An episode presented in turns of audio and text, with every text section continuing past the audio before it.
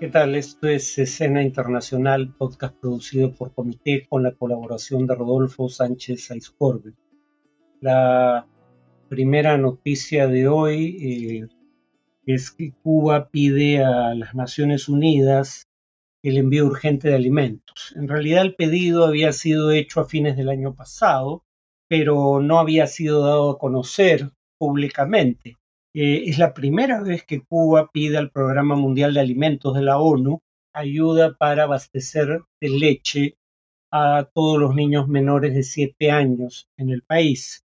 El Programa Mundial de Alimentos confirmó que había recibido el pedido de Cuba y que ya estaba haciendo entregas mensuales de leche en polvo.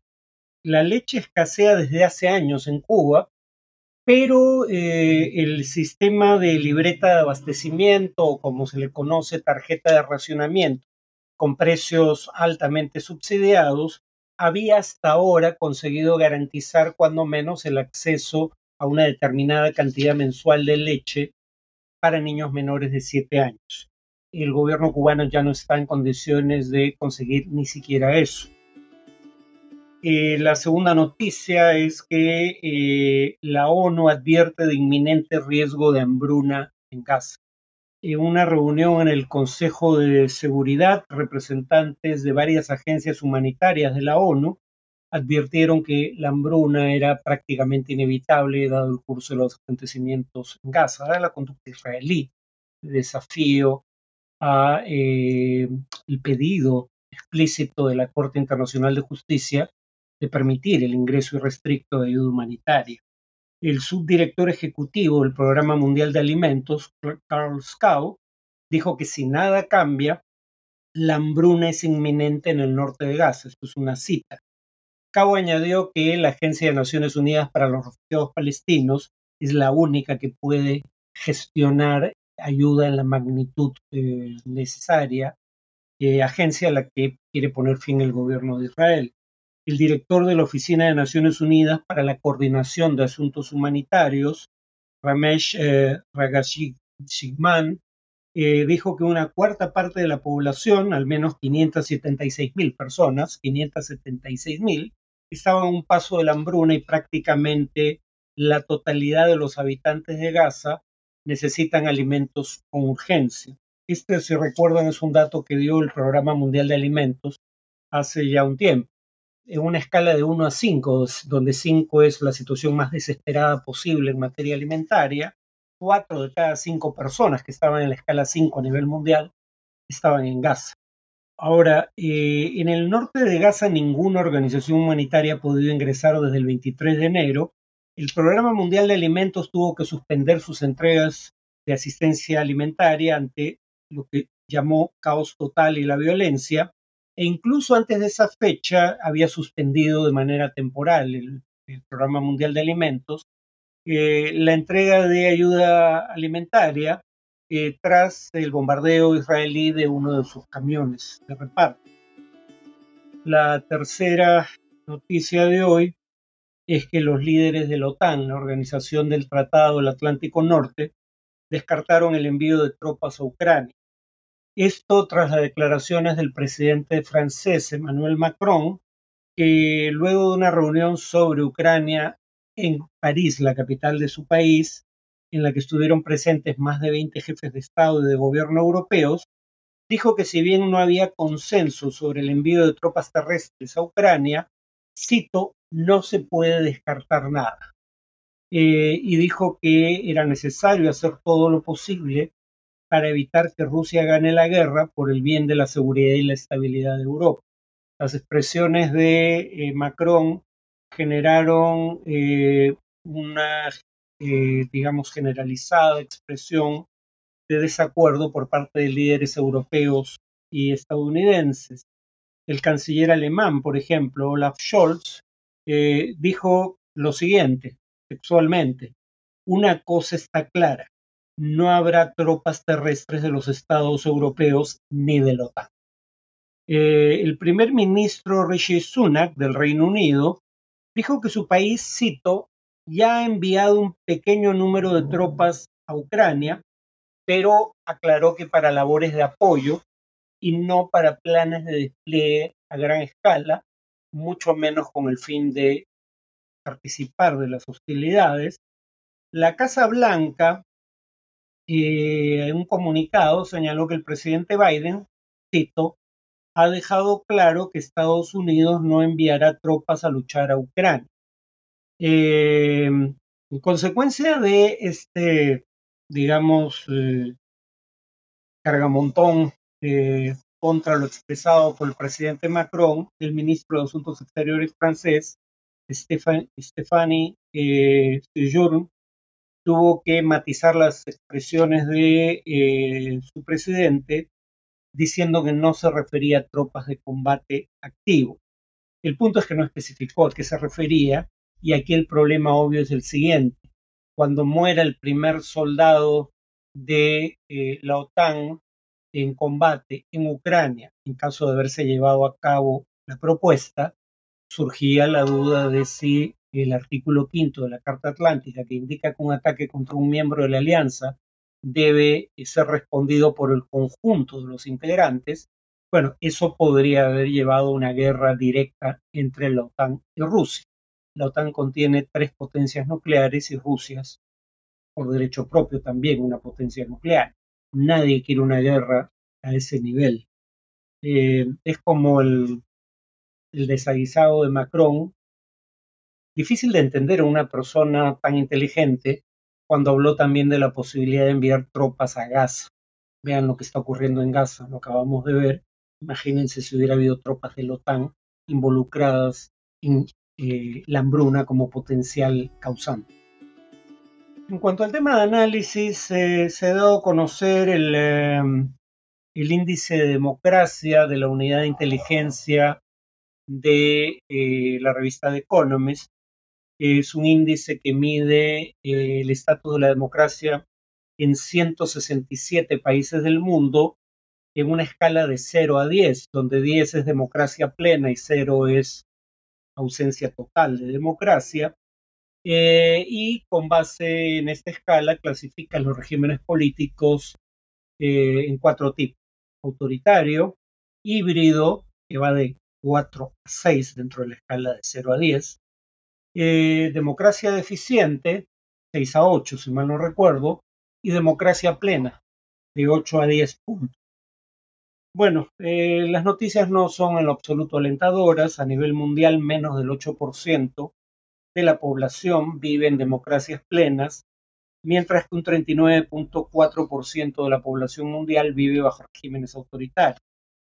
El puntaje global o el promedio global fue 5.23 en 2023, el año pasado. Esto implica, eh, digamos, un declive que se ha producido año a año de 2016, pero el dato de este, del año pasado es el menor desde 2016, perdón, desde 2006, pues cuando por primera vez la unidad de inteligencia de The Economist dio a conocer este índice anual de democracia. En el índice de 2023, un factor que es importante para explicar la caída en el estatus de la democracia en promedio a nivel mundial, es una mayor incidencia de guerras que está relacionado con un menor grado de democracia. Eh, en parte porque los regímenes autoritarios y sobre todo los regímenes híbridos son más proclives a pelear guerras. Aquí no hay una causalidad, no es que los regímenes de un determinado tipo por su naturaleza peleen más guerras, al menos no los autoritarios, pelean más o menos el mismo número de guerras que las democracias. El único punto es que las democracias no parecen pelear guerras entre sí. Pero los regímenes híbridos son particularmente proclives a sufrir conflictos armados internos y a participar en eh, conflictos armados internacionales. Entonces, más de estos regímenes auguraría más guerras y a su vez las guerras suelen ser el contexto donde, sea por razones de seguridad, sea como un mero pretexto, se restringen derechos civiles y políticos eh, en aras de preservar presumiblemente la seguridad del Estado en tiempos de guerra. Ahora, dije que entre 4 y 6 están los regímenes híbridos. Cuando vimos el informe anterior del año 2002, perdón, 2022, pero que se da a conocer a inicios del 2023, El informe de 2023 se da a conocer a inicios de este año. Eh, bueno, el año 2022 el Perú por primera vez cayó a la condición de régimen híbrido, eh, con un puntaje de 5.92, o sea, en el umbral de una democracia deficiente, pero ya no lo éramos. Eh, de hecho, habíamos sido catalogados como democracia deficiente desde 2006 hasta 2021. 2022 por primera vez caemos a la condición de régimen híbrido. Y hubo un debate, lo mencionamos en un podcast anterior, hubo un debate sobre por qué habíamos bajado de categoría. Entre sectores conservadores se quiso decir que la culpa era exclusivamente de la gestión de Pedro Castillo y la prueba de que quienes decían esto no habían leído el informe es que por, por esa única vez había un recuadro explicativo del caso peruano específicamente. Normalmente se dan los puntajes sin explicar eh, por qué algunos países caen en su puntaje o suben, dependiendo del caso. Pero en el caso peruano el año pasado sí hubo un recuadro explicativo que nunca se citaba. Y ese recuadro efectivamente culpa a Pedro Castillo en parte del, eh, digamos, del deterioro del estatus de la democracia en el Perú. Primero por el intento de golpe de Estado de diciembre del 22 y luego por el deterioro de la capacidad estatal durante el gobierno de Castillo, pero ese mismo recuadro dice que también influyó en la reducción del puntaje de Perú, uno, eh, las muertes eh, producidas en la represión contra las manifestaciones de protesta eh, contra el gobierno de Dina Boluarte, y dos, la declaración del estado de emergencia. Y añadía lo siguiente, es una cita textual del texto de 2022. La caída en el puntaje de Perú también refleja la creciente inestabilidad política que llevó a que el país fuese gobernado por seis presidentes y tres congresos desde 2016. Es decir, eh, el, índice de democracia lo decía explícitamente. En Perú hay múltiples actores eh, responsables políticamente por lo ocurrido.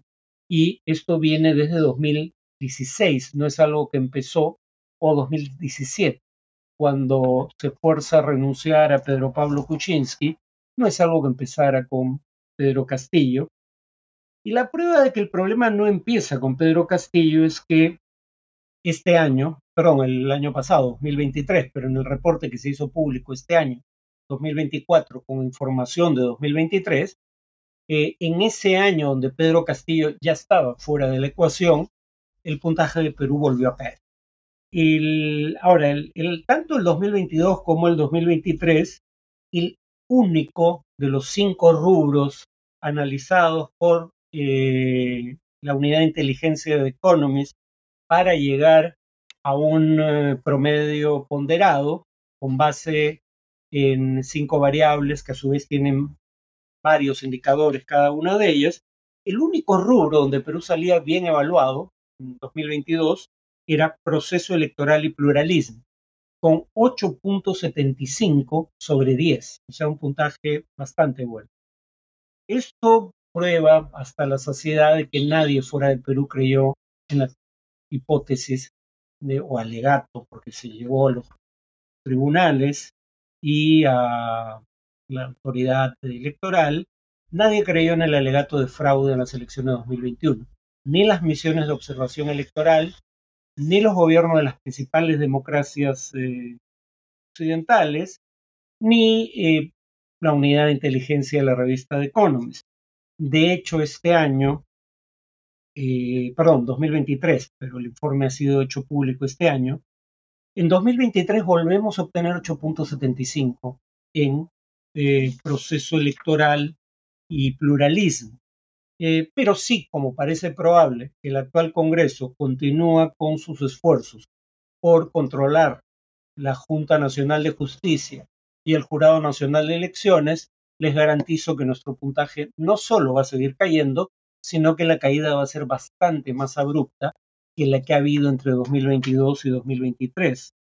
Porque eh, en ese plazo caímos de 5.92 a 5. en 2022 a 5.81 en 2023, una caída bastante leve.